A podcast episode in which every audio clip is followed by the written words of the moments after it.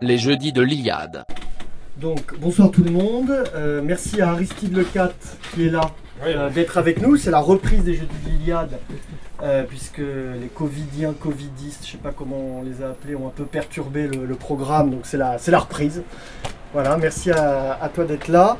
Euh, pour nous parler de Carl Schmitt. Donc, euh, évidemment, il y aura une présentation euh, de, par Aristide Lecat et ensuite un, temps, grâce à la nouvelle librairie qui nous accueille chaleureusement, comme pour tous ces jeudis de l'Iliade, pour échanger avec l'auteur, donc du Qui suis-je, qui, peut être dédicacé, et surtout de ce livre qui vient de paraître aux éditions de la Nouvelle Librairie, Carl Schmitt et la gauche radicale, une autre figure de l'ennemi.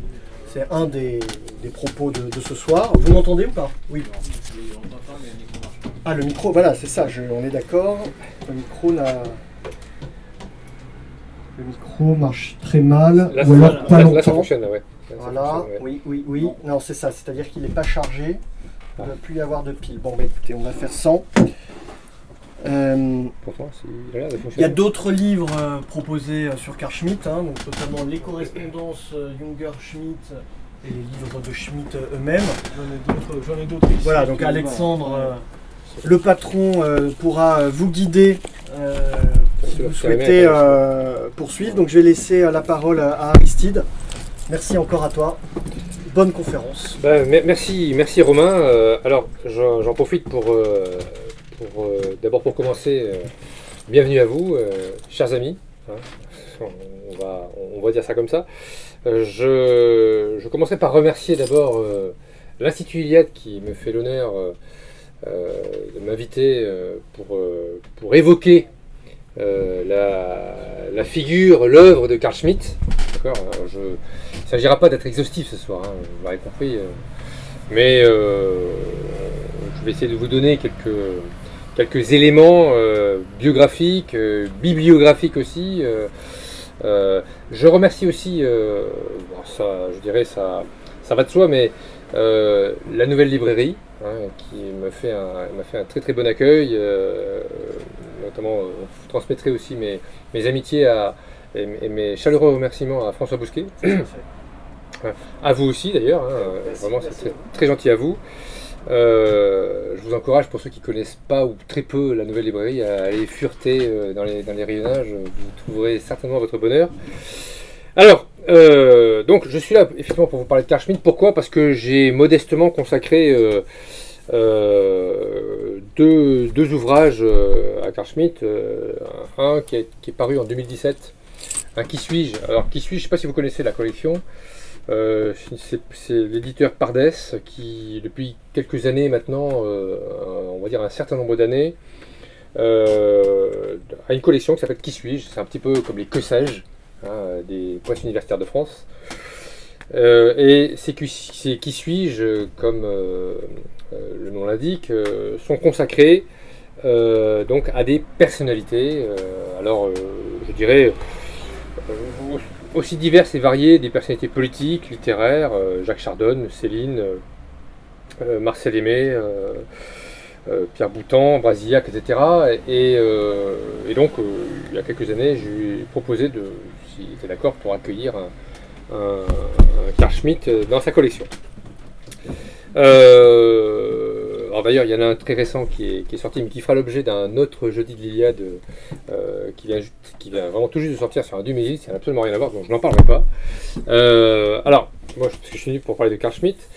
Euh, et récemment, donc, j'ai, en fait, à la faveur d'un colloque organisé par la revue Éléments, que vous connaissez sans doute,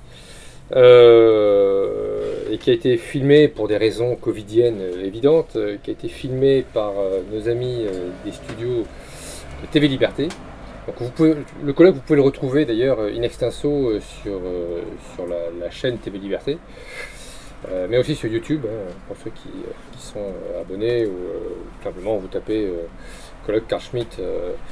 Euh, alors c'est un colloque qui était qui était euh, qui ne portait pas uniquement sur Carl Schmitt, qui portait d'ailleurs sur la relation Carl Schmitt et euh, euh, et qui d'ailleurs ce colloque en fait finalement avait, avait pour but de présenter la correspondance nouvellement traduite par François Poncé.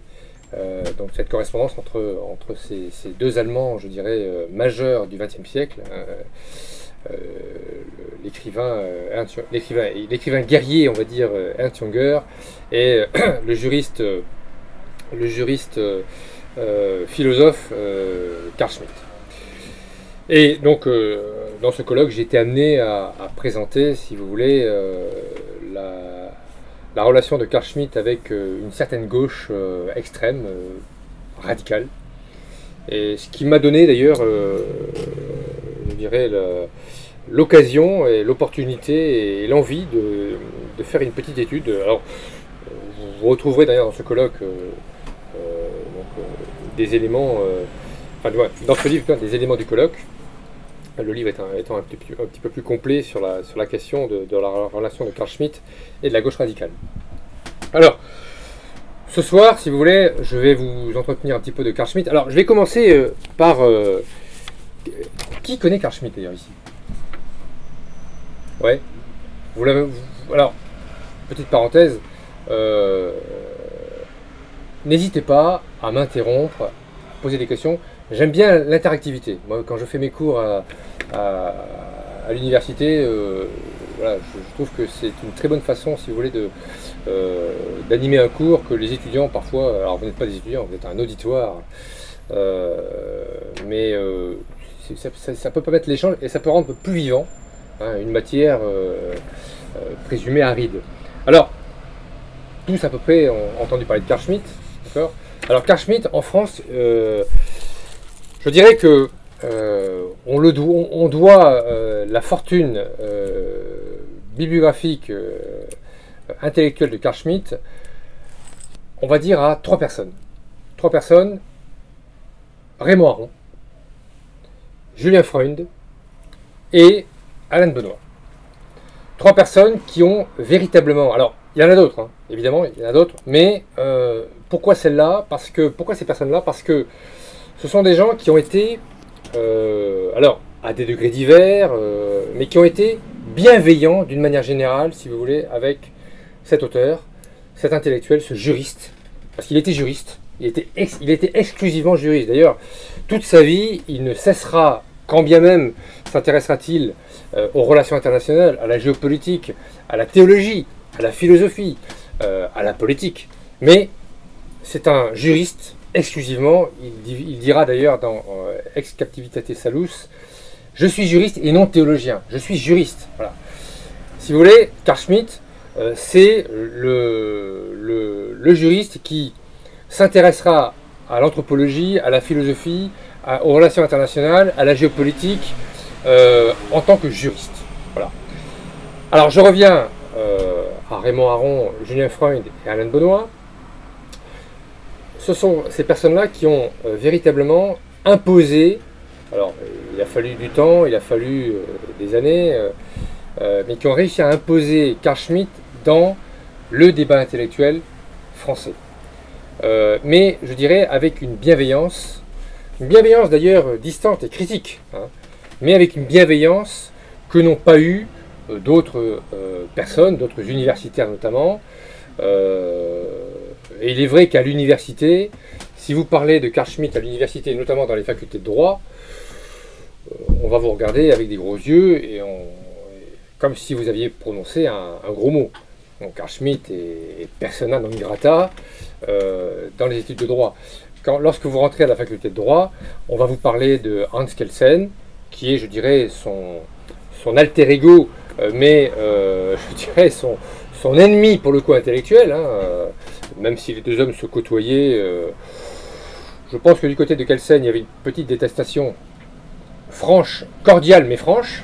Car Schmitt était plutôt bienveillant, il s'en fichait un peu. mais voilà, en tout cas, en tout cas dans l'université française, on vous parlera de Hans Kelsen, euh, mais on vous parlera très très peu de Carl Schmitt. Moi qui viens, euh, qui suis un pur produit de la fac de droit, euh, je n'ai jamais entendu parler de Carl Schmitt autrement que par Alain Benoît. C'est Alain Benoît qui m'a, je dirais, ouvert les yeux sur cette, personnalité que je ne connaissais pas, et qui, ne pas connaître Carl Schmitt aujourd'hui, et, je le dis, je dirais, sans, sans excès, euh, sans exagérer, sans hyperbole,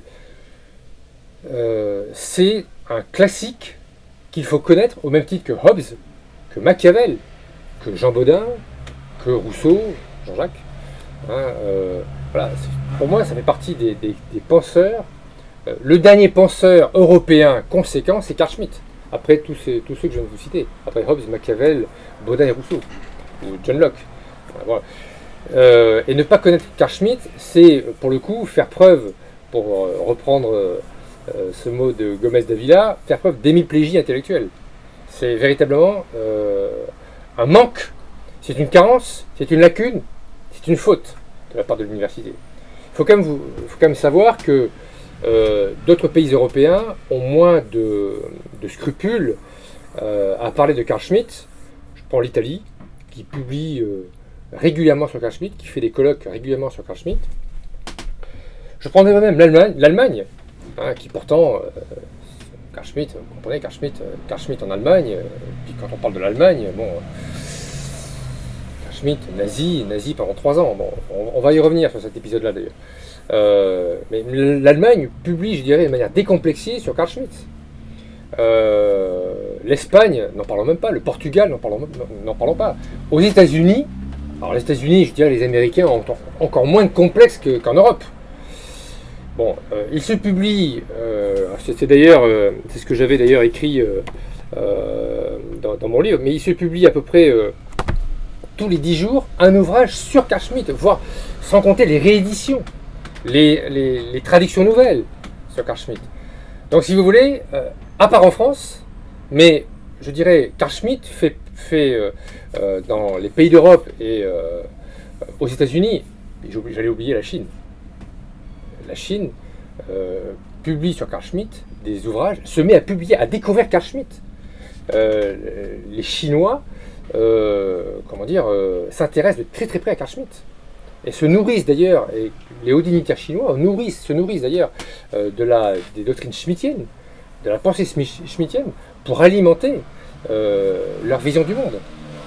Pourquoi? Parce qu'effectivement, ça, démontre bien que Schmitt est, devenu incontournable, comme les Machiavel.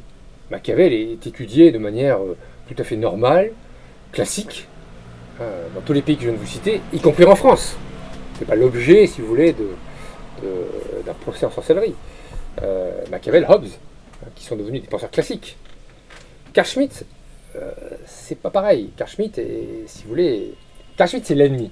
Alors, justement, euh, je vais vous citer en, introduction un petit peu de mon, de mon propos une phrase un petit peu longue, mais qui va vous donner une petite idée de la façon dont on conçoit Carl Schmitt dans le monde intellectuel français conçoit Carl Schmitt. Je... Début de citation. Le concept de politique chez Schmitt ne peut convenir qu'à une société agressive, laquelle converge avec la société telle qu'elle fut conçue et forgée par le national-socialisme. Mais il faudrait aller beaucoup plus loin et montrer que les notions de décision, d'état d'exception, de dictature fournissent une constellation théorique qui converge avec l'état nazi. Hein, euh, petit texte assez court, hein, on cite deux fois le national-socialisme et le nazisme. Bien que ces notions aient été formées bien avant, les notions de décision, d'état d'exception et de dictature, aient été formées bien avant le nazisme? Fin de citation. Cette citation, elle est de Yves Charles Zarka, pas grand monde connaît ici, euh, écrit dans un petit livre d'ailleurs qui s'appelle Un détail nazi chez Carl Schmitt, dans la pensée de Carl Schmitt, paru en 2005 aux presses, euh, presses universitaires de France, si mes souvenirs sont exacts, à moins que ce ne soit. Euh, comment dire, au poste de la cité, je ne sais plus, peu importe. Cette citation-là, je vous la cite parce que si vous voulez, c'est une situation qui, est intéressante à double titre. D'abord parce que Carl Schmitt est le penseur conséquent de l'ennemi. On va y revenir. Et deuxièmement, euh, vous avez à l'œuvre dans l'université française, mais il faut savoir quand même que l'université française donne le là, d'une manière générale, euh, dans le débat intellectuel, dans le débat public, si vous voulez, euh, bon, euh, dans le débat public. Bon. Et l'université, les- certains universitaires, si vous voulez, ont quand même une influence, leurs travaux en tout cas, peuvent avoir une influence dans le débat public.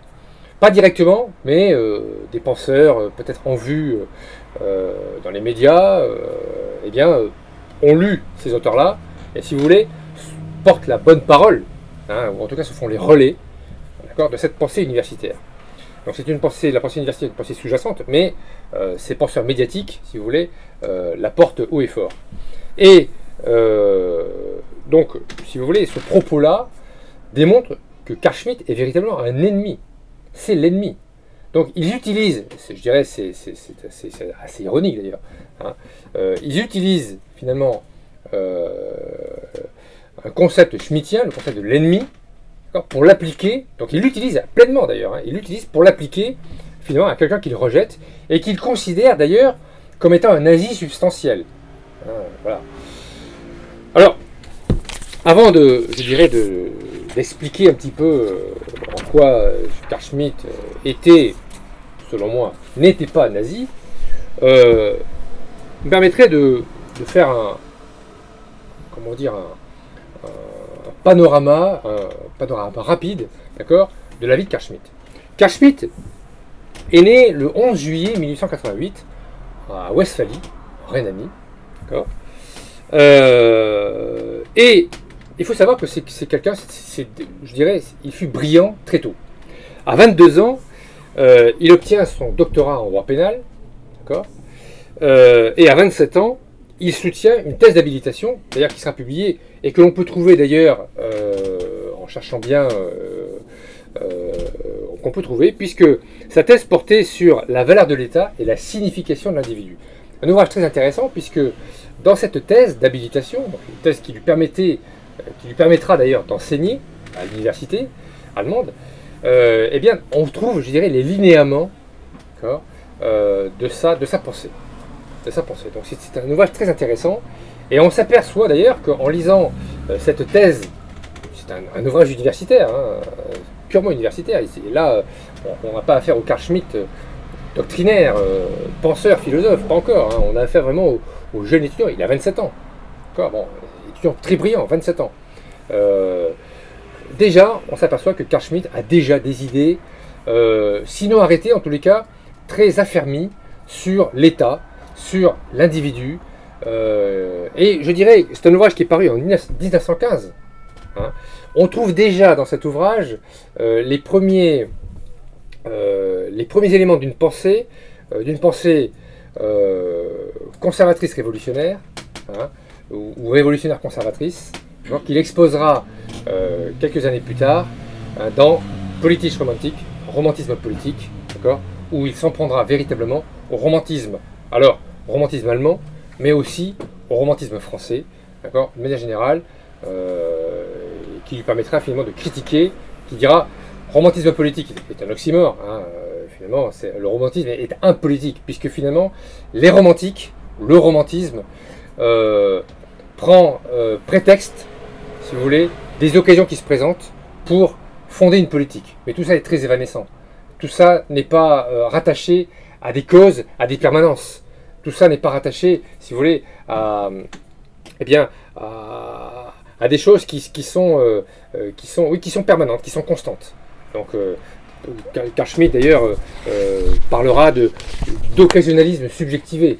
Il dira finalement, ces gens qui, ces romantiques, euh, ne, feront de la politique, euh, mais se serviront de tous les prétextes, finalement. Or, Schmitt expliquera que, ce- n'est pas ça. Ce n'est pas ça. Donc, euh, si vous voulez, voilà, Schmitt, euh, 1915, euh, 1921, publication de 1922 de romantisme politique. Il faut savoir que à 33 ans, il sera nommé professeur de droit. 33 ans, jeune, brillant. 33 ans, euh, il se marie à, ce- à cette, époque-là. Il divorcera d'ailleurs. Euh, alors, il faut savoir que Schmitt est un catholique, un catholique convaincu. Il, il, se mariera avec une, avec une Serbe, Paola Dorotic, alors je vous le dis, je vous le dis, euh, c'est amusant, c'est une anecdote, mais bon, il faut parfois émailler euh, le propos d'anecdotes amusantes. Euh, il divorcera de cette, de, cette, de cette furie, véritablement, puisque ce sera un mauvais mariage. Hein. Elle partira d'ailleurs avec sa bibliothèque sous le bras. Pour, pour le pauvre juriste, l'intellectuel sera totalement décontenancé par, ce, par cette réaction. Et surtout, il divorcera. Et, alors, le divorce en soi, faut savoir qu'on se situe quand même dans le premier, premier tiers du XXe siècle. Hein. L'Église est quand même euh, très puissante. Euh, les catholiques euh, suivent quand même donc, le Vatican. il, se, il, se, il se remariera. Et je dirais ce remariage lui vaudra une excommunication, ce qui d'ailleurs sera pour lui une souffrance atroce, puisque il restera profondément catholique. Et évidemment, il aura beaucoup de mal, je dirais, à, s'en remettre. Alors après, l'Église le, réintégrera quand même dans, le giron, mais, euh, il, sera quand même, il sera quand même excommunié. Alors, donc 33 ans, il est nommé professeur de droit public hein, euh, à l'université euh, de Greifswald. Hein. alors, je fais un, je fais un, comment dire, un bond en avant. En 1927, 39 ans, il publie La notion de politique qui sera, qui fera partie de ces, ces, grandes œuvres. Euh, j'ai oublié, en 1922, il publiera aussi Théologie politique. théologie politique, la notion de politique. Il n'a même pas 40 ans. Il a déjà publié ce qui euh, constituera l'essentiel de son œuvre. Donc c'est un type très brillant. Très brillant. Euh, à 40 ans, il publie son maître ouvrage, La théorie de la Constitution. Théorie de la Constitution qui d'ailleurs euh, constitue, à mes yeux, euh, je dirais, un des meilleurs traités de droit constitutionnel qui n'ait jamais été écrit. Alors en plus, un traité en langue allemande qui a été traduit, on en parlait avec un, avec un participant qui, a été, qui, a été, traduit en France, hein, qui est d'ailleurs qui a même été réédité d'ailleurs par les presses universitaires de France.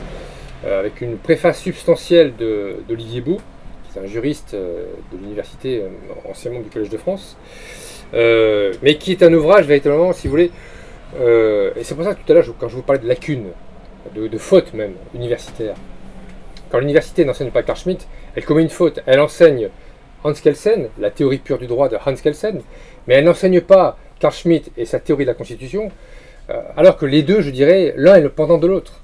Euh, ne pas enseigner Carl Schmitt, euh, c'est c'est comme si vous essayez de, parler du libéralisme, de la philosophie libérale, sans parler de Tocqueville ou de Constant. on, en est là quand même. Donc ne, pas, ne pas enseigner Carl Schmitt dans les facs de droit, en s'en tenant uniquement à, à Kelsen et éventuellement à Jean Baudin, c'est commettre, commettre une faute. D'autant plus que si vous avez l'occasion euh, de lire Carl Schmitt, euh, Carl Schmitt vient véritablement euh, compléter l'édifice bâti par les Machiavel, par les Hobbes, par les Jean Baudin, par les John Locke, par les Jean-Jacques Rousseau. Hein, il vient vraiment, véritablement parachever cette l'œuvre de, de, ces, penseurs. Donc c'est véritablement, je dirais, une faute. Je poursuis euh, rapidement sur euh, ces quelques éléments euh, bio-bibliographiques. Bio donc à 40 ans, il publie donc sa théorie de la Constitution. À 40 ans. 40 ans. Hein, nous sommes en 1928. En 1930, il est reconnu comme étant le juriste par excellence du Reich. Hein, c'est pas encore le Troisième Reich, hein, mais il est, quand même reconnu. Il a une notoriété euh, qui dépasse véritablement les murs de l'université, euh, qui euh, véritablement monte jusqu'aux couches les plus hautes du pouvoir. et Carl Schmitt est véritablement reconnu comme un juriste hors pair, très brillant et avec lequel il faut compter. À la rigueur, Hans Kelsen bénéficie aussi de cette reconnaissance, mais euh, on sent véritablement, et c'est pour ça d'ailleurs que Kelsen, euh, Kelsen et Schmidt d'ailleurs euh, ont toujours une, petite animosité, mais Kelsen peut-être il partira, parce qu'il partira quand Hitler arrivera au pouvoir, il, partira d'Allemagne, il partira aux États-Unis. Schmitt restera. Pas, forcément pour les mêmes raisons les mêmes motivations. Mais je pense que Kelsen serait de toute façon parti parce que, parce que Karl Schmitt était quand même bien meilleur que lui. Alors bien meilleur que lui, pas forcément, euh, je dirais, euh, dans, la, dans la science. C'était d'excellents juristes tous les deux. Hein. Mais euh, il est évident que comme, comme critique conséquent de la constitution de Weimar, de la République de Weimar, qui sera instaurée en 1919, Schmitt se posait là. Schmitt était vraiment, comme on dit, le patron. C'était véritablement euh, le penseur euh, par excellence. Donc il sera effectivement reconnu euh, comme le constitutionnaliste eh bien, de l'État. cela d'ailleurs lui servira puisque lorsque effectivement à l'avènement d'Hitler au pouvoir, eh bien, il bénéficiera de, protection, fort de cette notoriété qu'il avait déjà acquise hein, par ses œuvres. Vous imaginez quand même, hein, la notion de politique, théologie politique, euh, la théorie de la Constitution, euh, donc euh, alors d'autres ouvrages que je n'ai pas cités, hein, la visibilité de l'Église, etc., qui, parlementarisme et démocratie, qui, évidemment rentrent dans, ces œuvres, mais qui sont pas, qui sont des œuvres peut-être plus secondaires par rapport à celles que je viens de vous citer. Mais si vous voulez, voilà, il a déjà toute son œuvre, hein, toute son œuvre de, juriste, eh bien, est là. alors il y aura une deuxième partie hein, qui interviendra après, euh, après 45, enfin un petit peu avant euh, d'ailleurs, hein, une fois qu'il se sera fait, euh, je dirais, expulsé du, du, parti, du parti nazi. mais on va dire son, son, œuvre de juriste de droit interne, d'accord, de droit intérieur, eh bien, était, déjà là. Était déjà là. Et aujourd'hui, nous sommes au XXIe siècle, mais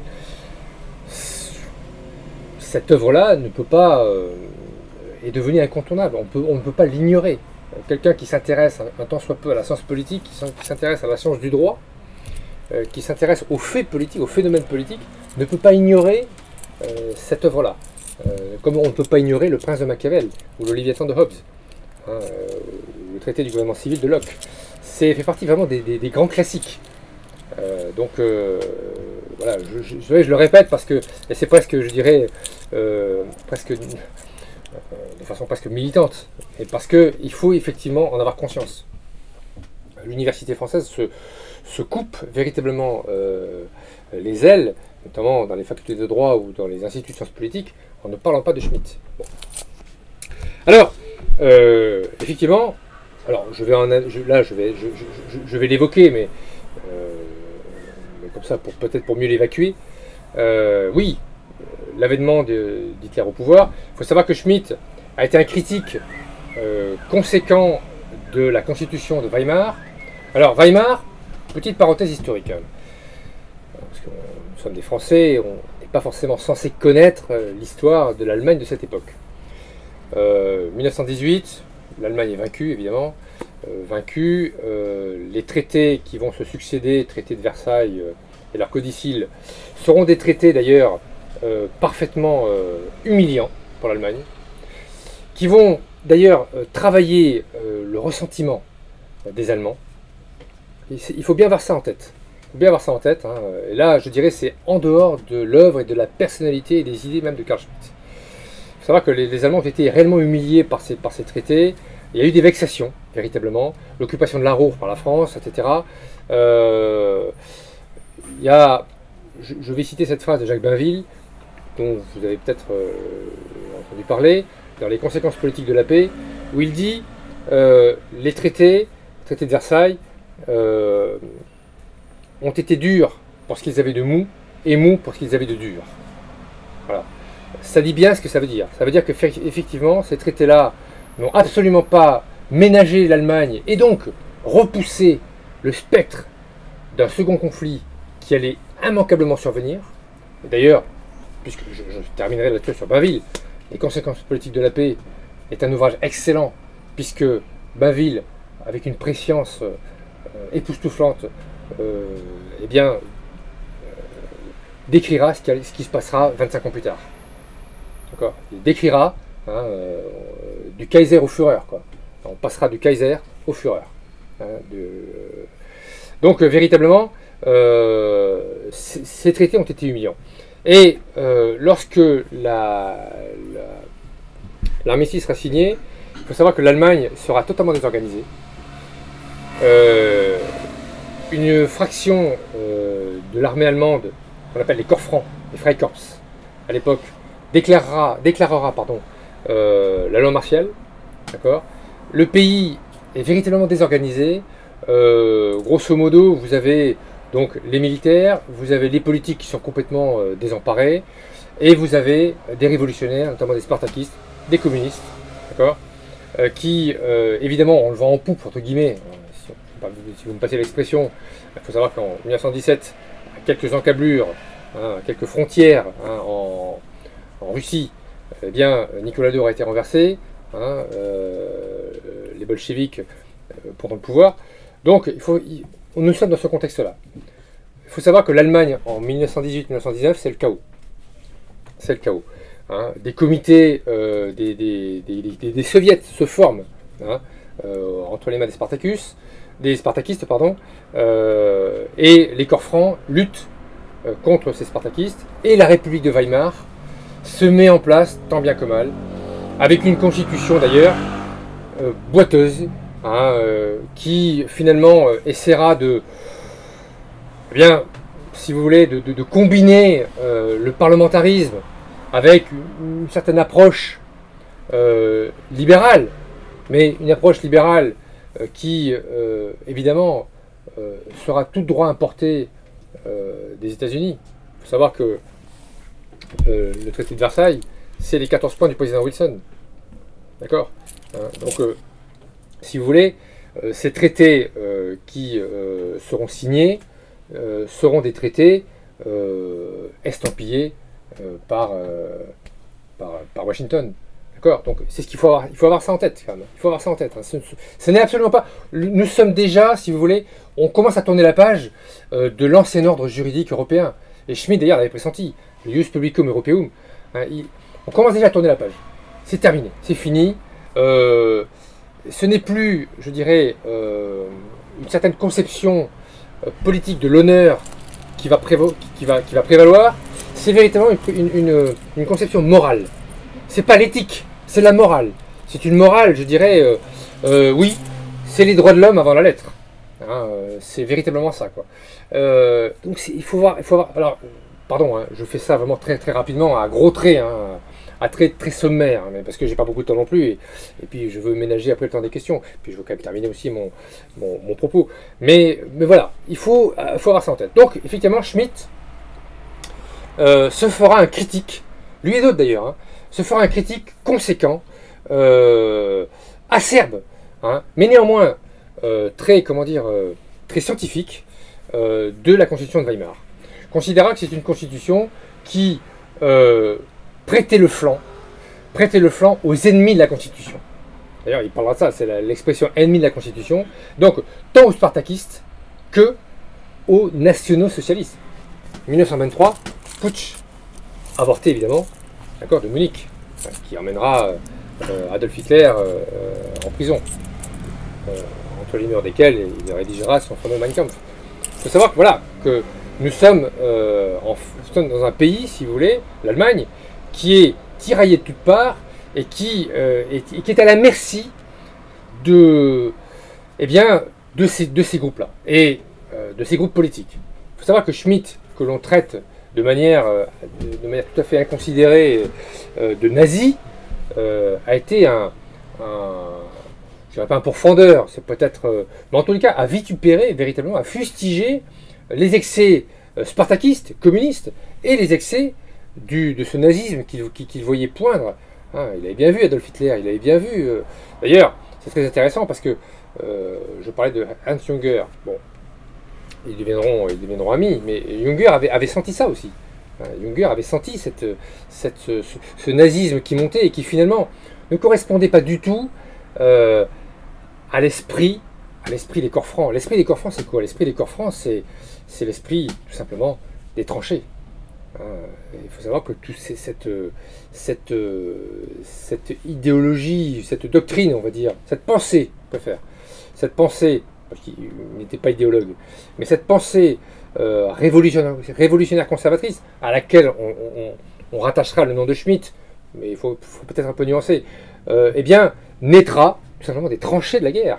Hein, et Junger, il faut lire, il faut lire Junger. Il faut lire d'ailleurs euh, la correspondance Junger-Schmidt. Euh, les deux d'ailleurs seront marqués euh, par la guerre 14-18. Alors, petite parenthèse, Schmitt ne, connaîtra pas les tranchées. Ça sera pas, il, ne connaîtra jamais les orages d'acier, tels qu'a pu les connaître Junger. Hein. Schmitt aura été un soldat de bureau. Schmitt aura fait son, temps d'armée euh, eh bien, euh, dans un bureau, effectivement, euh, il était, je dirais, assigné à des, à des tâches de, de contre-espionnage, enfin voilà, d'information en tous les cas, d'information militaire. pourquoi? Non pas parce qu'il a, il a voulu fuir l'armée, mais simplement parce qu'il avait, il avait été blessé au dos durant son instruction et ça ne lui permettait pas manifestement d'être envoyé directement sur le front. Mais néanmoins, pour vous dire que, euh, alors, des gens comme Junger euh, ont pas seulement été marqués, mais Junger et puis euh, von Salomon et, d'autres hein, ont pas seulement été marqués par, par, par la guerre, la guerre de tranchées, la, guerre, je dirais, dans la boue, dans le bruit, dans, la, fureur des, bombes.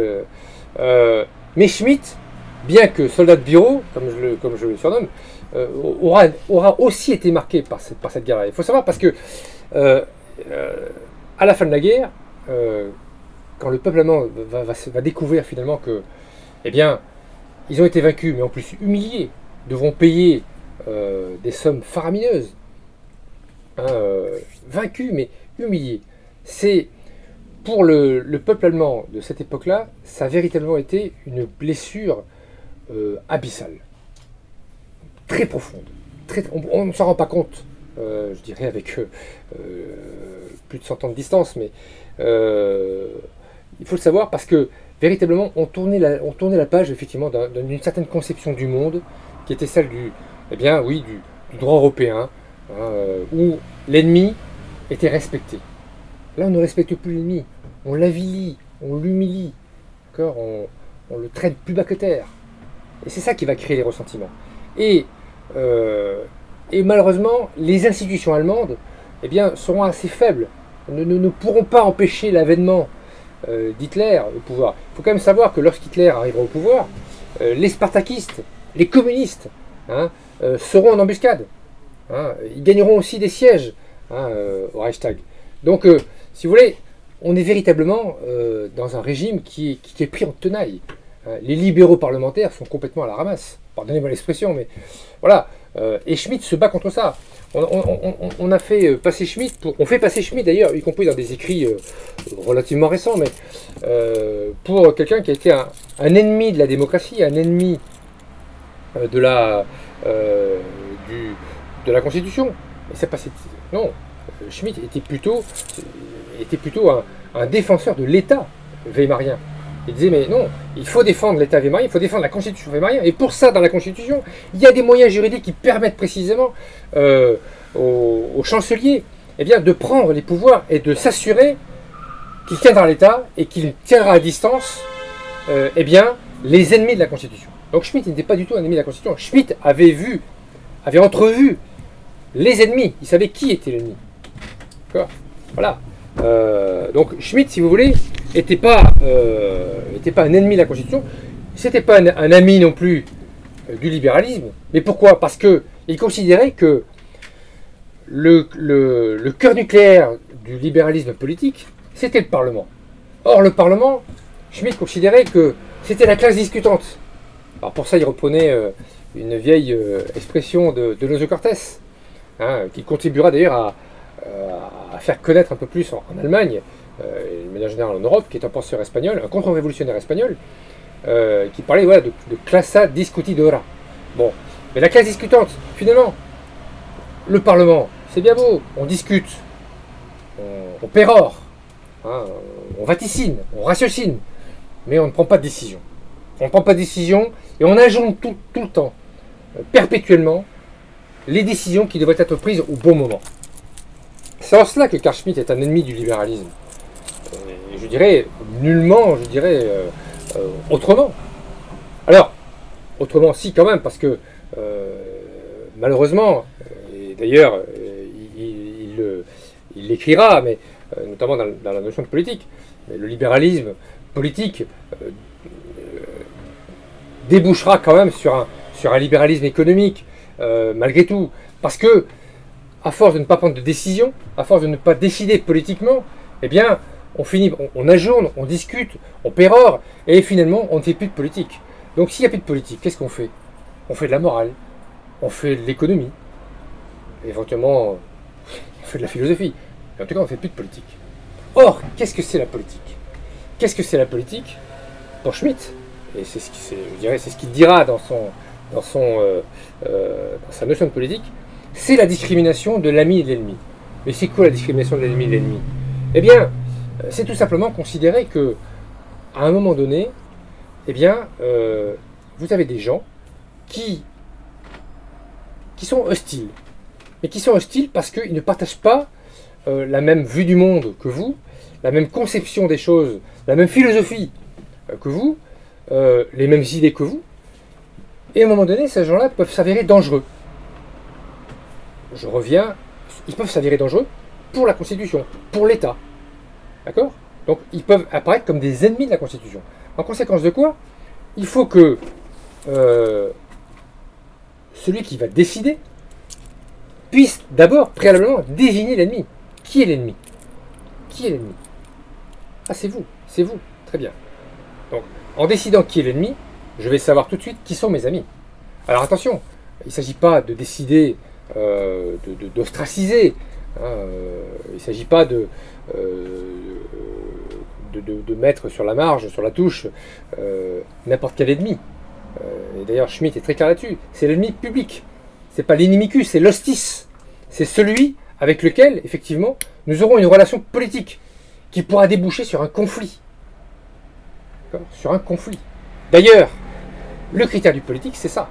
C'est cette discrimination entre les ennemis de la Constitution les amis de la Constitution et euh, cette relation de plus ou moins haute intensité, d'accord, pourra déboucher sur un antagonisme qui pourra parfois devenir irréductible au point que eh bien, une véritable guerre s'en suivra. Ça ne veut pas dire pour autant que Schmitt était un partisan effréné, un belliciste effréné. Non, c'est pas ça du tout. Schmitt n'était pas pour, euh, n'était pas, un- n'était pas un, comment dire, un so- un soldat. euh, non, c'était, véritablement quelqu'un qui considérait que euh, la politique, c'était ça. Et d'ailleurs, le critère du politique, cette distinction de l'ami et de l'ennemi, d'accord, euh, a pour vocation, eh bien, de, de, prévenir les futurs conflits. De se dire finalement, si les rapports entre l'ami et l'ennemi se dégradent à un point, à un seuil tel que vraiment plus aucune entente ne sera possible que celle de la voie des armes, eh bien, on assumera, on ira faire la guerre. On ira faire la guerre. Schmitt était un lecteur attentif de Clausewitz. D'ailleurs, il en tirera des conséquences d'ailleurs. Vous savez, vous connaissez cette phrase de Clausewitz, hein, euh, la guerre euh, est une continuation de la politique par d'autres moyens. Et véritablement, c'est ça. Euh, Schmitt sera un lecteur conséquent de, Clausewitz. Mais, néanmoins, euh, qui va décider, qui va, discriminer? Ah, Discriminer, aujourd'hui c'est un gros mot ça, discriminer. Mais on, en est là d'ailleurs. hein. La discrimination de l'ami et l'ennemi, cette distinction que l'on fait, ça revient à discriminer, ça revient à opérer un choix. Hein, on ne va pas, euh, par bonté d'âme, choisir le, point de vue de l'ennemi. Non, on va quand même, autant faire se peut, choisir le point de vue de l'ami. Même si, aujourd'hui, par un, renversement mystérieux de paradigme, euh, c'est plus si évident que ça d'ailleurs. Hein, on va d'ailleurs euh, faire des déclarations inamourées à, à son ennemi. Hein, euh, pour, caricaturer, mais vous allez comprendre tout de suite, l'islam, religion de paix et d'amour. Bon voilà, on en est là. Mais non, c'est pas ça. Il, faut, il faut discriminer, et de préférence, celui qui discrimine va quand même euh, en tenir pour, pour ses amis. Mais surtout, Schmitt va se poser la question, mais oui, d'accord, mais, mais qui va décider? Qui va décider? Qui va décider? Alors, on, dit c'est le souverain. Schmitt dira c'est le souverain. Enfin, on fera dire à Schmitt c'est le souverain. Oui, mais c'est pas si évident que ça. Et d'ailleurs, je dirais que Schmitt n'est pas du tout, contrairement à ce qu'on pourrait penser, un souverainiste tel qu'on pourrait l'entendre aujourd'hui. C'est pas ça du tout. Euh, Schmitt n'est pas un souverainiste. Euh, Schmitt euh, considère que Schmitt est un juriste qui a une vision politique des choses. Mais quand je dis politique, c'est pas une vision politicienne, une vision politique, c'est-à-dire une vision discriminante, une vision existentielle. je reprendrai un terme proche, comment dire, des, enfin de, inventé par Guy Debord. il a une, il a une conception situationniste, d'accord, de la politique. Qui va décider? C'est le souverain. Mais est souverain celui qui décide sur, dans, de la situation d'exception Sur, dans, de, parce que euh, c'est Uber en, allemand. Euh, comme dit d'ailleurs Julien Freund, on ne sait pas trop comment, euh, comment traduire ce, Uber. et voilà, on, ne sait pas, on ne sait pas comment le traduire. Et souverain, celui qui décide de, sur ou dans la situation d'exception. En fait, le souverain, c'est celui qui va se retrouver face à une situation politique, alors politique, attention, ami-ennemi, à devoir prendre des décisions qui ne sont pas forcément des décisions euh, constitutionnelles ou juriconstitutionnelles, c'est-à-dire des décisions qui sont légales, juridico-légales, si vous me permettez cette redondance. Euh, c'est celui qui va, qui va prendre la décision, c'est-à-dire celui qui va, qui va essayer de sauver ce qui peut l'être, qui va essayer de, dans une, situation de chaos, euh, de rétablir un certain ordre. D'accord? Le souverain, chez Schmitt, c'est pas euh, celui qui va, qui va détenir les prérogatives de la souveraineté telles qu'on les connaît chez Jean Baudin. Hein, telles qu'elles seront développées plus tard. Non, euh, c'est celui qui, à un moment donné, va poser une décision en dehors même du droit. Euh, c'est celui qui va, qui va considérer que oui, le droit euh, ne répond pas à tout. Même si le droit a prévu des lois d'exception, des, des, états d'urgence, parfois il peut arriver que ce soit insuffisant. Donc il va falloir s'extraire de cet ordre juridique pour précisément le sauvegarder, le conserver. D'accord?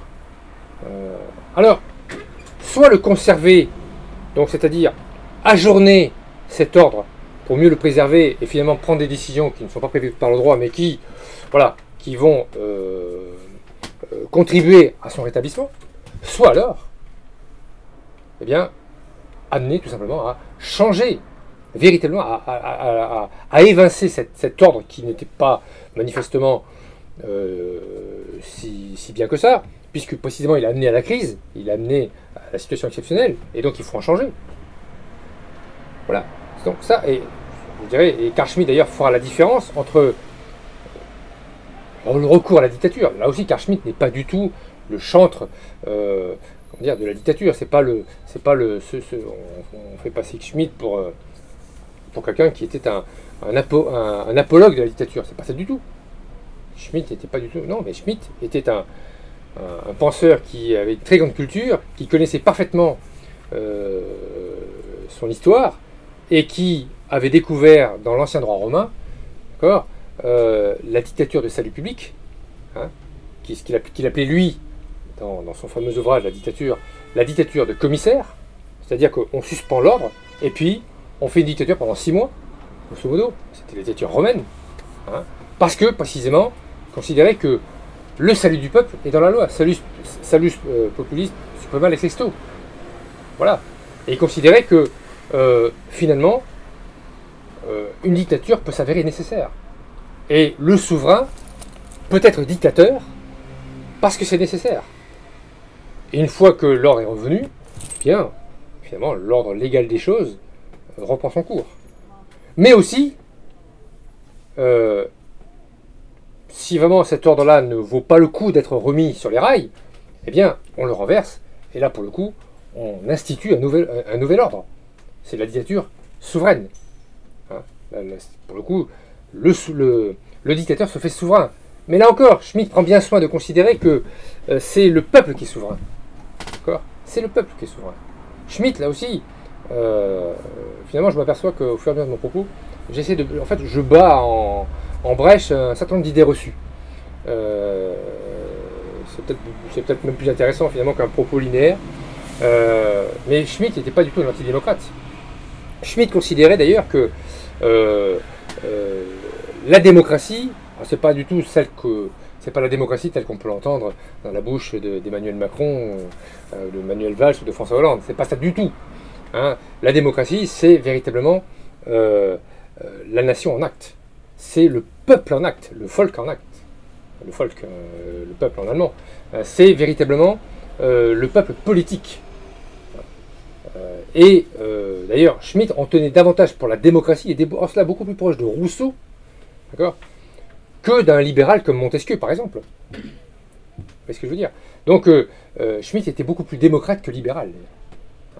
Donc, le souverain, c'est pas le souverain tel qu'on peut l'entendre aujourd'hui. Euh, tel que Marine Le Pen pourrait en parler, par exemple. Ça n'a rien à voir, c'est pas ça du tout.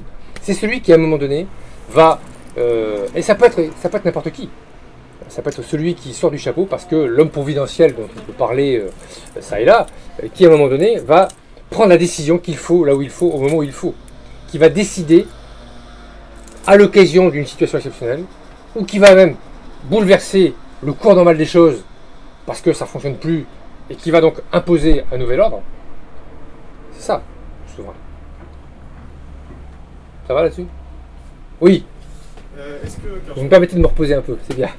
Est-ce que Carl Schmitt envisageait l'existence de plusieurs souverains, je sais pas, par exemple une banque centrale et un gouvernement? Est-ce qu'il y a toujours.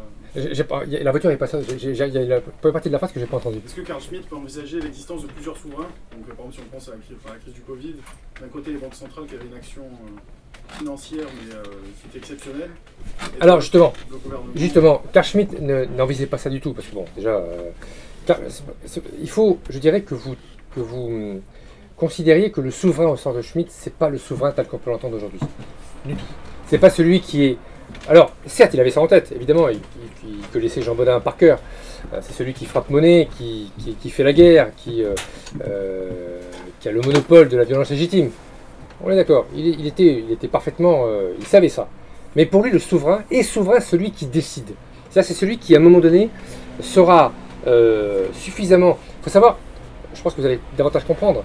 Euh, Schmitt, comment dire, était un. était un, connaissait Max Weber. Bon. et donc, Max Weber, vous connaissez les les, trois légitimités de Max Weber. Bon, Schmitt, c'est ça. Schmitt, c'est considérer que le souverain, c'est celui qui, quel que soit d'ailleurs, d'où il vient d'ailleurs, peu importe, c'est celui qui va imposer la décision, d'accord, et qui donc s'imposera comme le souverain. C'est celui qui va décider, qui va décider. C'est pas celui qui va respecter le droit, c'est pas celui qui va être légaliste. C'est pas ça du tout. Il sera pas forcément contre le droit, il sera pas, c'est pas un anarchiste. D'accord Il n'est pas, euh, c'est pas, c'est pas un gauchiste pour, pour, euh, pour, aller, pour, aller, euh, pour aller vite c'est quelqu'un qui va décider, qui va poser un acte, un acte de souveraineté, d'accord Et qui va donc rétablir un ordre. Donc, euh, vous, quand vous parlez euh, de banque centrale, etc., vous parlez finalement de, gens qui, de môles, d'accord, où s'exerce un pouvoir. Euh, et effectivement, oui, vous avez raison, un pouvoir plus ou moins souverain d'ailleurs. Oui, effectivement, la Banque centrale, Emmanuel Macron à l'Élysée, oui, oui, chacun va, va va tenter euh, d'influer le cours des choses, notamment le cours politique des choses, en, imposant des décisions, mais des décisions qui, malgré tout, euh, seront quand même, euh, qui n'auront rien à voir, si vous voulez, avec, avec la situation d'exception, avec le, si vous voulez, la situation d'exception, c'est lorsque, bah, c'est une, une, situation qui, voulait, qui peut mener au chaos. si vous voulez me faire dire que Emmanuel Macron a été schmittien lorsqu'il y a un an et demi, il a euh, déclaré la guerre, pour reprendre son, expression, euh, à cette petite bébête qu'on appelle le Covid. Non. Non. Non, parce que finalement, Emmanuel Macron, je dirais, à la rigueur, si je devais prendre une, une figure, Emmanuel Macron n'a pas fait œuvre de dictateur. Euh, à la rigueur, je dirais qu'il a fait plutôt œuvre de tyran, mais au sens, euh, euh, classique du terme. C'est-à-dire quelqu'un qui, à un moment donné, a peut-être saisi l'occasion, en romantique qu'il est d'ailleurs, en littéraire qu'il est, oui, a saisi l'occasion d'imposer sa conception des choses. Mais c'est pas, où était, le, où était l'état d'exception? Il n'y avait aucun état d'exception. C'est lui qui a suscité un état d'exception, finalement artificiel d'ailleurs, puisque un an et demi après, on s'aperçoit quand même que l'ordre républicain est toujours, est toujours présent. Euh, bon, ce qu'on ce qu'on peut regretter en revanche, c'est qu'effectivement, il, euh, il se soit fait, euh, il se soit, oui, il s'est comporté comme un tyran, puisque finalement, il a, il a suspendu un ordre mais qui euh, ne répondait absolument pas, qui ne répondait à aucune situation exceptionnelle. La situation sanitaire n'était pas exceptionnelle. Il y a eu, je dirais, euh, des, comment dire, des, épidémies dans l'histoire, bon, qui n'ont jamais forcément, pas toutes en tout cas, qui n'ont jamais forcément tout le temps amené à une chute de régime. Bon, donc Emmanuel, Macron n'est pas, pas schmittien. Il a cru peut-être l'être, peut-être qu'on lui a soufflé d'ailleurs, je ne sais rien. Mais il ne l'était pas. Il n'était pas. Euh, donc, euh, donc là-dessus, euh, il, faut être, il faut quand même faire, faire, faire, attention, à, faire attention à ce qu'on dit. Je ne sais pas s'il y a des questions encore à. Non bah, sur, le décisionnisme politique et Macron schmittien, il y, en a un qui est schmittien peut-être, c'est De Gaulle. Et il y a 30 ans, quand Schmitt est apparu dans l'université française, il y avait un grand débat sur l'influence indirecte de Schmitt sur la question de la Ve République via René Capitan. Alors, tout à fait.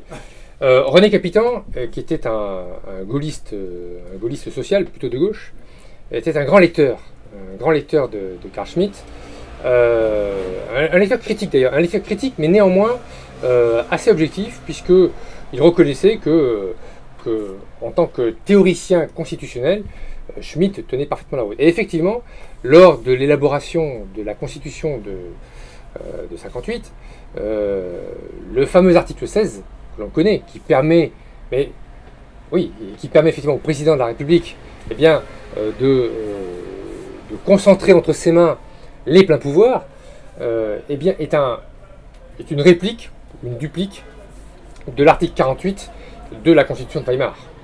Hein, effectivement, oui, ça, là-dessus, indubitablement, la Constitution de 58 est une constitution, enfin, la Constitution de 58, telle qu'elle a été adoptée par ses pères fondateurs, Debré, les Capitans, les Guéna et autres, de Gaulle, euh, était beaucoup plus schmittienne qu'elle ne l'est aujourd'hui. Euh, la Constitution d'aujourd'hui n'est plus, euh, n'a plus rien de schmittienne. D'ailleurs, je ne suis pas certain, et je ne ferai pas œuvre d'ailleurs, je ne serai pas un grand prophète, en disant que euh, plus jamais l'article 16 ne sera utilisé. Plus jamais. Bon, euh, voilà, donc euh, là-dessus, je pense que malheureusement, d'ailleurs, puisqu'on en revient à Emmanuel Macron, il, s'en est très très bien passé. Il aurait pu d'ailleurs. il s'en est très bien passé puisque finalement il a utilisé les règles juridiques hein, pour les réformer, pour faire passer un pseudo état d'urgence sanitaire. Bon, qui, est, euh, qui est davantage tyrannique que dictatorial. Il faut faire la différence entre la dictature et la tyrannie. Hein, les tyrans, euh, les tyrans pouvaient provoquer le passage à l'acte. On pouvait les tuer, les tyrans. Les dictateurs, pas nécessairement. Je dis, dis pas nécessairement. Je dis pas parce que bon, il y a des dictateurs qui ont, notamment sous la, sous la romantique, qui ont très mal fini. Mais le tyran, c'est la théorie des monarques c'est la théorie euh, toutes les théories, si vous voulez, euh, euh, régicides, peut, peut justifier qu'on le supprime physiquement. Le dictateur, non. Le dictateur, à la rigueur, il est là vraiment pour sauver ce qui doit l'être. Et Schmitt, d'ailleurs, se, se, situait dans cette perspective. il ne se, situait pas autrement. Vous avez d'autres questions Alors, Je sais pas quelle heure il est tout. Si tu peux me, me donner l'heure. euh, 19h15. 19h15. Ah oui, quand même, je parle, je parle depuis une heure. Oui, oui, oui. oui, J'ai l'impression que je. talent et euh, on écoute Ouais. ça passionnément. Ah ouais, non, non, j'ai l'impression que je Et parle je suis sûr qu'il y a des questions. J'ai l'impression que je parle depuis euh, une demi-heure. Je- Ça, ça passe tellement vite. Ah, c'est- terrible. En plus, j'ai pas de montre. Alors, euh, non, juste pour terminer, euh, quand même, pour être à peu, à peu près, euh, sinon exhaustif, je ne le saurais jamais, mais pour être complet. Donc, euh, au moins sur, euh, sur l'épisode nazi de Schmitt, euh, qui va me permettre d'ailleurs après de, de- terminer mon propos sur la deuxième partie de sa vie. Schmitt, si vous voulez, donc adhérera au parti nazi, au parti national socialiste des travailleurs allemands, ce qui est mieux d'ailleurs, en 1933. Sous d'ailleurs, sous la, à l'invitation de Martin Heidegger, hein, qui, euh, qui lui était un, je pense, un national-socialiste convaincu, beaucoup plus que ne le sera jamais Schmitt. Euh, donc Schmitt adhérera. Euh, alors il faut savoir que Schmitt, un petit peu avant, je dirais, la, enfin, au moment de son adhésion, essaiera plus ou moins de grenouiller dans, les, dans les sphères du pouvoir. dans les sphères du pouvoir. Et Schmitt adhérera donc, euh, au Parti national socialiste des travailleurs allemands pendant trois ans, hein, euh, donc de 1933 à 1936. Alors, évidemment, euh, je dirais qu'il y a une congruence de pas mal de, circonstances. Sa notoriété, Schmitt était quand même quelqu'un de très connu, un juriste vraiment, le kron-juriste du Troisième Reich, hein, quelqu'un qui vraiment sera brillant, brillantissime, qui bénéficiera d'ailleurs d'une protection, euh, c'est Hermann Göring qui le, qui le protégera, euh, qui le nommera d'ailleurs euh, comme conseiller d'État au Conseil d'État de Prusse, dans lequel d'ailleurs il ne siégera qu'une seule fois. Euh, mais Göring d'ailleurs l'avait pris un peu sous sa protection et parce que il admirait, euh, je pense qu'il l'estimait beaucoup. euh, euh, mais Schmitt, et c'est d'ailleurs c'est ce qui lui sera reproché d'ailleurs par les, par euh, notamment par la SS, hein, donc euh, véritablement les, euh, les nationaux socialistes historiques, euh, c'est que Schmitt passera et c'est, je dirais mon opinion, en tout cas celle que je défends dans, ce petit essai. Schmitt était opportuniste. Schmitt a cru. Alors, il- c'était un opportuniste doublé d'un naïf. Alors, je sais que cette thèse-là est battue en brèche, notamment par, euh, par l'université, hein, qui considère qu'il il était vraiment nazi bien avant euh, l'avènement du régime nazi. Bon, ça, euh, euh, trouve que là-dessus, oh, il y, a- beaucoup d'excès quand même. Euh, moi, je pense que Schmitt était opportuniste et naïf. Opportuniste parce que, que voulez-vous, il était au fait de sa gloire. À 40 ans, il avait écrit quasiment euh, la première partie de son œuvre. C'est celle-là d'ailleurs qui, est enseignée, enfin qui est enseignée en tout cas, qui, est lue euh, abondamment, commentée. celle à laquelle moi-même je me réfère très souvent d'ailleurs, beaucoup plus qu'à la deuxième partie, qui est plus sur le droit international. Euh, parce que c'est une œuvre passionnante, euh, c'est vraiment une œuvre qu'on redécouvre, comme, de la même façon qu'on lit le, Prince de Machiavel, on en redécouvre tout, à chaque page. Euh, c'est véritablement sans fin, c'est d'une richesse infinie. Et Schmitt, voilà, a cru, voilà, je pense qu'il était, il y avait aussi, je pense, un peu d'orgueil. Quand on regarde, c'est intéressant d'ailleurs, la, la relation qu'il a eue avec Junger, Junger qui était vraiment quelqu'un, on parlait tout à l'heure de tenue, Junger était vraiment quelqu'un qui avait de la tenue, mais et puis qui était véritablement distant, qui était bon, qui voyait vraiment les choses arriver de très loin, qui certainement d'ailleurs avait une, une perspicacité que n'avait pas Schmitt.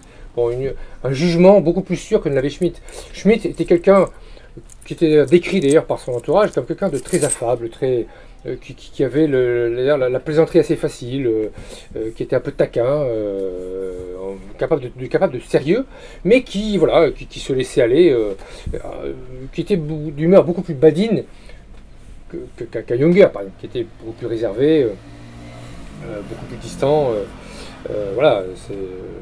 D'ailleurs, quand j'avais vu un jour Dominique Vénère, j'avais pensé à Ernst Junger, je me dis, il, lui correspond parfaitement. C'est vrai, c'est. Voilà, bon, après, bon, j'ai- pas connu euh, Ernst Junger non plus, hein, mais, voilà. Et Schmitt, voilà, je pense que c'était quelqu'un qui pensait, il s'est peut-être laissé un peu. Voilà, Vous savez, vous, connaissez la fable du corbeau et du renard. Ben, c'était ça. hein, c'était le, le corbeau euh, qui, a, laissé tomber son fromage. Et d'ailleurs, euh, il, en a coûté d'ailleurs. Il en a coûté. et naïf, naïveté parce qu'il pensait, et là pour le coup on retrouve, on retrouve hein, le Schmitt vraiment purement intellectuel, ça c'est, je dirais c'est l'écueil même de l'intellectuel, qui pense que, eh bien, comme Aristote pour Alexandre, comme d'autres, peut-être il pensait changer le cours des choses en rentrant dans la machine, dans la machine hitlérienne. Et, là-dessus, je pense qu'il a fait preuve d'une naïveté confondante parce que euh, l'idéologie nazie, c'est-à-dire au sens euh, que Hannah Arendt donnait au mot idéologie, c'est-à-dire la logique d'une idée poussée vraiment euh, à l'extrême, était incompatible avec finalement son approche. Schmitt était un intellectuel qui, prenait finalement l'appareil d'État comme un, laboratoire. Bon, et, je pense qu'il a été abusé par ça. Euh, d'ailleurs, euh, les SS euh, ne s'y sont pas trompés, puisqu'il il a, eu a eu véritablement, je dirais, alors là pour le coup, il s'est fait des ennemis. les SS l'ont trouvé trop tiède, l'ont trouvé même philosémite, trouvé même que son catholicisme était franchement vraiment dérangeant. bon, bon, et, et, finalement trouvé qu'il ne donnait pas suffisamment de gages au régime. Donc il a été. Euh, alors, il a quand même continué. Il, a été déchu d'ailleurs de toutes ces. Il avait été nommé à l'Académie euh, du droit allemand. Il avait été, euh, il avait été bombardé directeur de différentes commissions juridico-universitaires. Bon, il avait vraiment la mainmise hein, pendant ces deux, ans et demi, on va dire deux ans, sur tout ce qui concernait le droit public, le droit de manière générale, à l'université et institutionnel en Allemagne. Euh, il était véritablement, euh, c'était vraiment le, Deus ex machina, il était. Euh, et il a été déchu de tout. Il a seulement gardé son poste à l'université de Berlin. il a quand même continué, et d'ailleurs, à bénéficier de la protection de Göring. Göring a, dit bon, allez, stop, on arrête un peu. voilà. C'est sa protection par Göring qu'il a, qu'il a finalement, je dirais, euh, écarté euh, de, toute, euh, de toute vengeance, voire épuration. Je, pense même d'ailleurs qu'il aurait pu être, être exécuté, véritablement. Hein. C'est, donc, parce qu'il y, avait véritablement. on n'en voulait plus. On n'en voulait plus, les SS n'en voulaient plus, et il était véritablement l'impur dans le régime, on considérait que. Alors même qu'il faut savoir, et c'est d'ailleurs ce qui lui sera reproché à Schmitt, hein, il faut quand même savoir que pendant il a été, euh, comme, tout, euh, il a adhéré au Parti, au parti national socialiste allemand, euh, des travailleurs allemands, mais il a, il a écrit, il a, commis des écrits qui lui seront reprochés. Il n'en a pas commis tant que ça d'ailleurs. Hein, le Führer protège le droit, et puis un article d'ailleurs, le combat de la science allemande du droit contre l'esprit juif. Bon, tout de suite, bon, c'est voilà. C'est d'ailleurs, ce sont ces deux articles principalement qui lui seront reprochés. Le Führer protège le droit. Quand on le lit, d'ailleurs, quand on le lit entre les lignes, on s'aperçoit que c'est pas du tout euh, une apologie d'Adolf Hitler. C'est absolument pas ça du tout. C'est véritablement.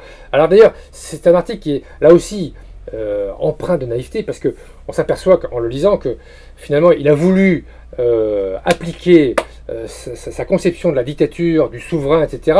dans cet article. On s'aperçoit finalement l'article était trop court. Il aurait fallu qu'il développe il aurait fallu qu'il développât euh, plus longuement euh, cet article pour faire véritablement un livre. Euh, et peut-être qu'on ne lui aurait pas reproché ce qu'on lui a reproché après, d'en avoir fait un, hitlérien fanatique, ce qui n'était pas du tout le cas. Après, effectivement, oui, dans le, combat de la science allemande du droit contre l'esprit juif, oui, il a eu des mots, il ne faut, pas, je dirais, il faut, faut, pas, se voler la face. Il a eu des mots peu amènes à l'égard de collègues d'ailleurs, hein, à l'égard de. Il en, a, il a profité aussi pour régler ses comptes. Hein, euh, bon, il ne faut pas non plus euh, se, voler la face. Euh, j'ai beau, moi, avoir beaucoup d'admiration pour Karl Schmitt, n'empêche que c'était un homme, comme nous tous, d'accord, avec ses qualités, ses défauts, ses excès. bon, voilà, après, c'est ce qui lui sera reproché, notamment en 45. Alors, j'arrive à 45, 45, la fin de la guerre. Karl Schmitt sera euh, arrêté, euh, sera arrêté par les soviétiques, euh, qui les soviétiques le donneront aux Américains. alors tout de suite, Schmitt va, va être, je dirais, il va connaître d'ailleurs, je pense que ça fera partie des périodes de, de sa vie, peut-être les moins, les, moins, les moins agréables. Hein, il va évidemment être interrogé sur sa complicité plus ou moins supposée avec le régime. Alors, notamment, c'est Robert Kempner qui, qui sera procureur auprès du tribunal de, Nuremberg, qui va le passer à la question, littéralement, hein, d'ailleurs, qui lui soumettra un questionnaire. D'ailleurs, je vous renvoie d'ailleurs au livre Le questionnaire de Ernst von Salomon, qui, décrit ça d'ailleurs. Hein. Enfin, pas Schmitt, mais effectivement, on passait les gens la question, on soumettait des, un questionnaire aux gens supposés être, euh, avoir collaboré avec, euh, activement avec le régime, euh, ou avoir participé en tout cas activement à, la politique hitlérienne. Et, donc, on va dire de 45 à 47, Schmitt vivra des moments. On lui confisquera sa bibliothèque. Bon, après s'être fait euh, voler sa bibliothèque par sa première épouse, on lui confisquera sa, bibliothèque une deuxième fois. Ce qui, je pense, pour un intellectuel, enfin moi qui est une grande bibliothèque, je trouverais, pour moi, ce serait, voilà, mon cœur saignerait. Euh, mais néanmoins, euh, il bénéficiera d'un non-lieu. Kapner reconnaîtra d'ailleurs qu'il n'avait aucun délit, aucune infraction à lui reprocher. Néanmoins, Kapner lui dira bon, de se tenir malgré tout à disposition de la justice. Alors peut-être pas la justice spéciale de Nuremberg, mais peut-être la justice pénale de son pays. Bon, euh, finalement, il sera, inquiété, il sera, nullement inquiété par la justice, euh, euh, par nul tribunal, ce qui n'empêchera pas alors. Voilà, il sera, reconnu, donc on, on, le lavera de tout, hein, aucune charge contre lui. Néanmoins, il sera déchu de tout. il sera démis de la fonction publique. Donc là, ben, il sera obligé de quitter l'université. Alors, un collectif d'amis, euh, d'anciens élèves, euh, se constitueront pour euh, jusqu'à la fin de sa vie. je vous parle de ça des années 47. Hein, il mourra en 1985. D'accord donc, donc 97 ans. Donc, si vous voulez, je dirais, la deuxième partie de sa vie sera aussi longue que la première. Et on va, euh, donc un collectif d'amis et de collègues va, lui assurer sa subsistance, ce qui va lui permettre d'ailleurs de continuer à publier. Euh, alors, euh, publier plus ou moins sous le manteau, je dis bien plus ou moins. En Allemagne, certains viendront le voir quand même.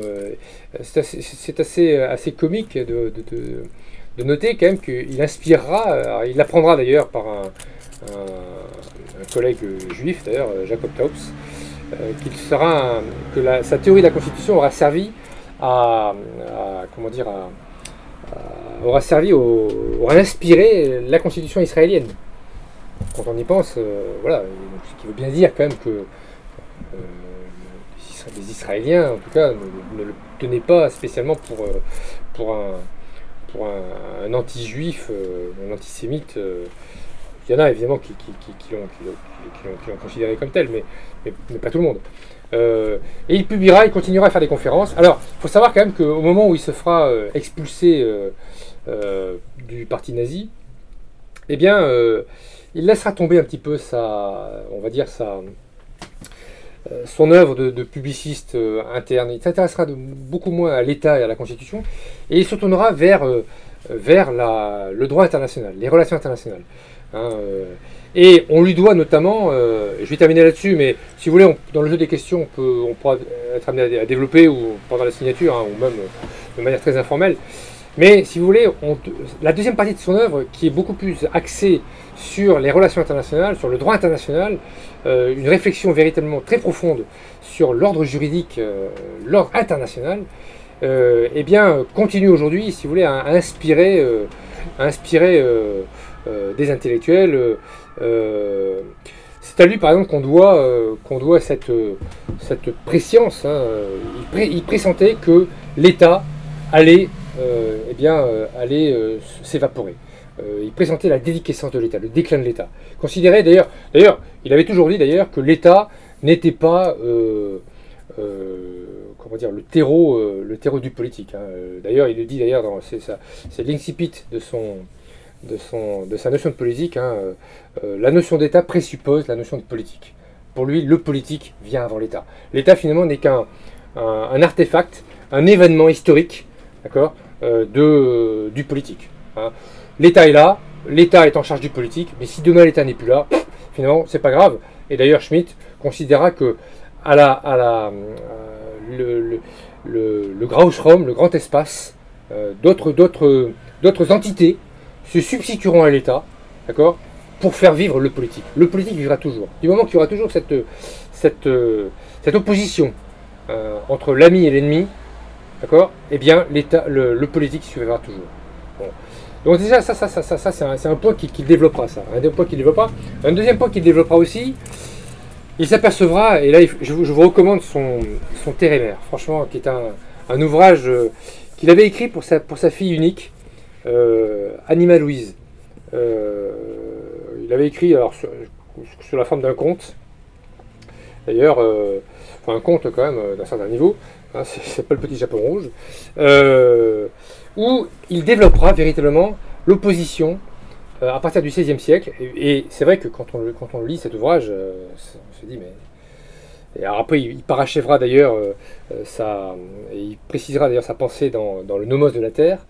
Il dira finalement, depuis le XVIe siècle, eh bien, la logique maritime va s'opposer à la logique de la Terre, la logique tellurique. Et il considérera finalement que le siège du droit et du politique c'est la Terre, c'est le continent, c'est le tellurique. Et, le et, la mer, eh bien, c'est le royaume de l'indistinct, de, l'informe, de l'indéterminé, du flux et du reflux, du sac et du ressac. Hein, le, il n'y a pas de frontière sur la mer. Hein, comme si vous essayez de mettre quelque chose sur la, sur la, sur la mer, eh bien, un ballon, vous allez vous apercevoir qu'il va divaguer. Hein, c'est le, le contraire de la Terre. Il n'y a pas d'ordre sur la mer et il n'y a pas de localisation possible. Il n'y a pas de localisation possible. Euh, c'est très C'est d'ailleurs euh, euh, autant, je dirais, sur Terre, même si vous n'avez pas de boussole, il suffit de regarder l'étoile du Nord, l'étoile du Berger, comme on dit, et vous saurez tout de suite où est le Nord. Sur mer, c'est très compliqué. sur mer, c'est vous, vous, bougez tout le temps. Pour plus en plus qu'il y ait des nuages, au moins quand vous baladez en forêt, vous pouvez regarder la, mousse des arbres. Vous, avez des indications sur. Le, ce qui est terrien c'est solide. Ce qui est maritime, finalement, c'est liquide. Hein. Et d'ailleurs, euh, je fais d'ailleurs un, rapprochement parce que c'est vraiment saisissant. Euh, et d'ailleurs, on s'aperçoit que Zygmunt Bauman, euh, intellectuel polonais, dans la société liquide, a lu Carl Schmitt. On retrouve d'ailleurs dans les ouvrages de Bauman véritablement des, propos schmittiens, littéralement schmittiens.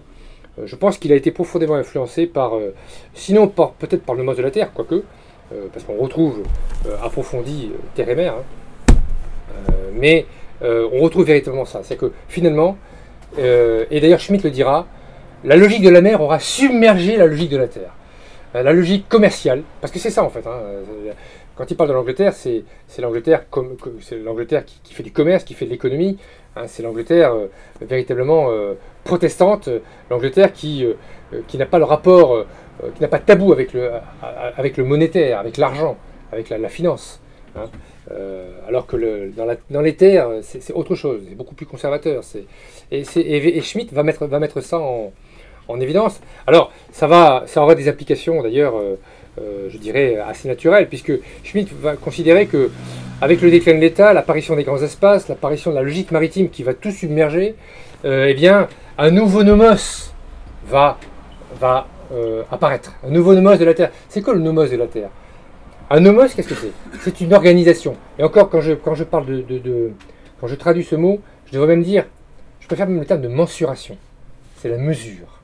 Si vous voulez, c'est. Euh, un nomos, c'est ça. C'est le.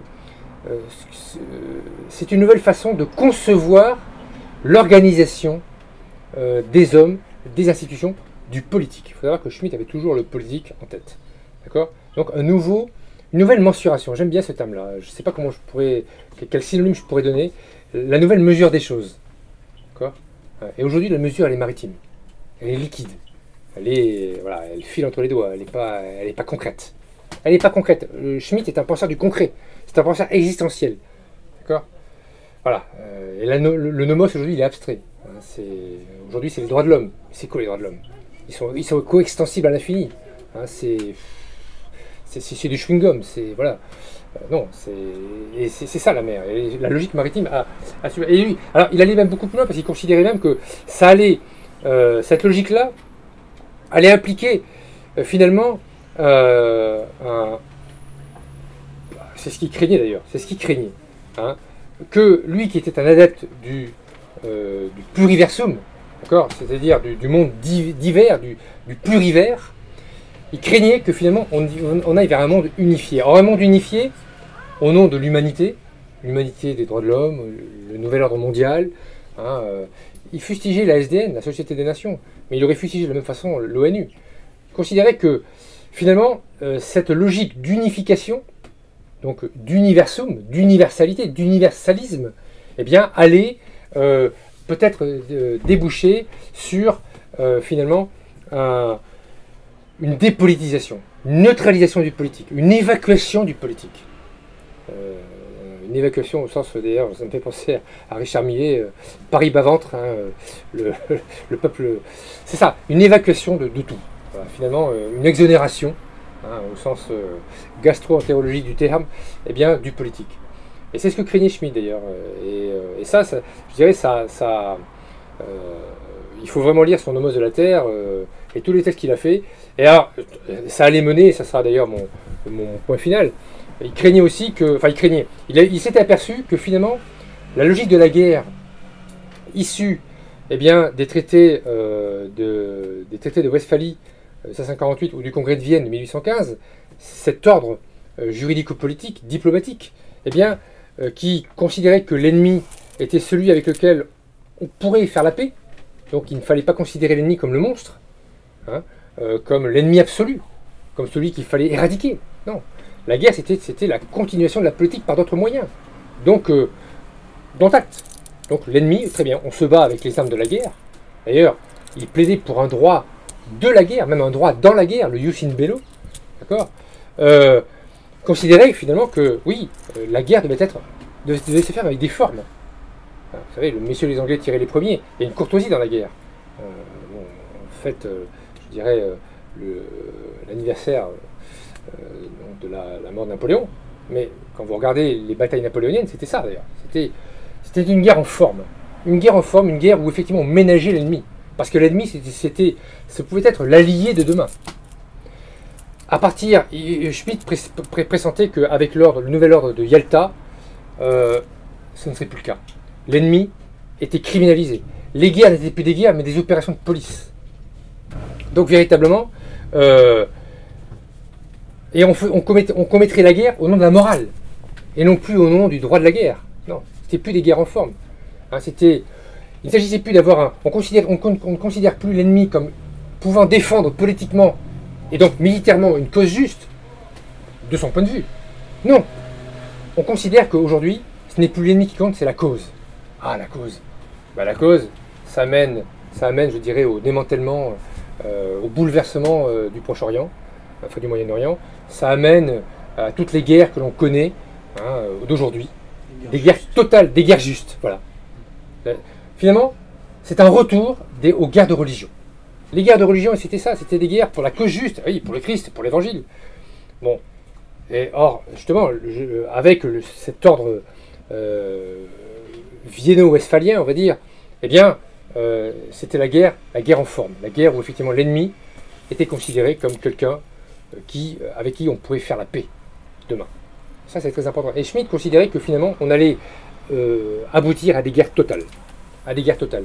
Et un des, euh, un des marqueurs, euh, un des, un des, euh, oui, un des, une des manifestations de ces guerres totales, c'est le partisan. Le partisan, c'est quoi? Ben, Le partisan, c'est celui qui fait la guerre, qui ne fait pas la guerre en forme, hein, qui fait la guerre de manière irrégulière, c'est-à-dire qui n'a pas d'uniforme, qui fait une guerre idéologique, on retrouve, on retrouve la, je dirais la, la, des, de l'idéologie, Hein, et qui fait une guerre mobile euh, sur un champ de bataille. Il y avait un champ de bataille avant.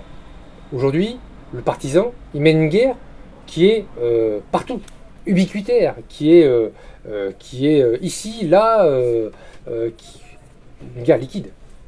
On en revient toujours là. Schmitt est quelqu'un de très conséquent. Hein. Il, y a, une cohérence dans sa pensée.